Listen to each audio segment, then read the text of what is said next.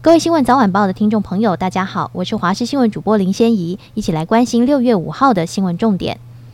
未来一周大气环境不稳定，一旦午后热力作用激发出降雨，雨势可能持续到夜晚，而且降雨范围不一定。气象局表示，周末将受到北边锋面及南边的热带系统影响，天气更加不稳。而今天到周五需要留意高温炎热及午后降雨，尤其山区午后雷雨的机会较高。今天花东恒春半岛跟明天清晨中部以北也会有雨。周三到周五除了午后雷阵雨之外，华东跟中南部在其他时间也会有阵雨或雷雨。另外，南方海面上正有热带云簇发展中，未来有机会进一步增强为热带低压或台风等系统。气象局今天也发布了高温特报，天气炎热，台南市屏东县近山区或河谷、花莲县纵谷有出现三十六度高温的几率。未来一周，东半部是二十九到三十三度，西半部三十二到三十四度，局部地区有三十五到三十六度高温。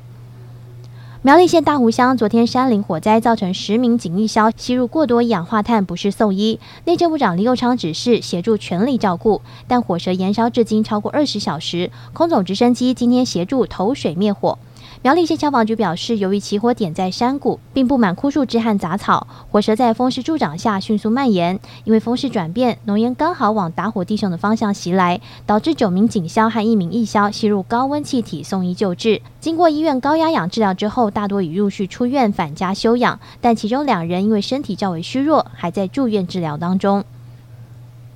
民进党性平案延烧，副总统赖清德今天表示，民进党是一体的，每位党主席都坚持理想，有问题就解决问题，严肃面对每个人遇到的性平事件。民进党将秉持一贯的原则处理。至于民进党立委高嘉瑜在政论节目上引述相关调查数据，称八成女性有被性骚扰的经验，但又没有爆出来的案子更多。赖清德表示，这部分高嘉瑜必须说明清楚。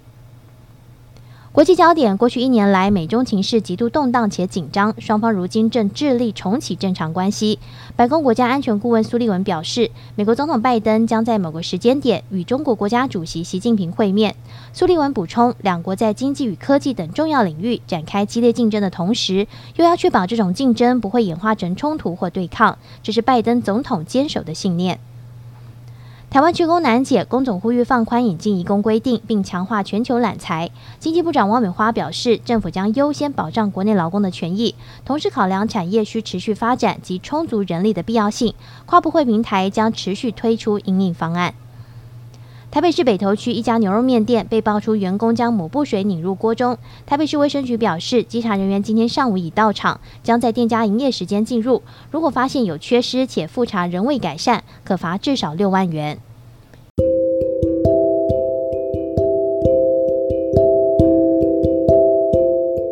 以上就这一节新闻，感谢您的收听，我们再会。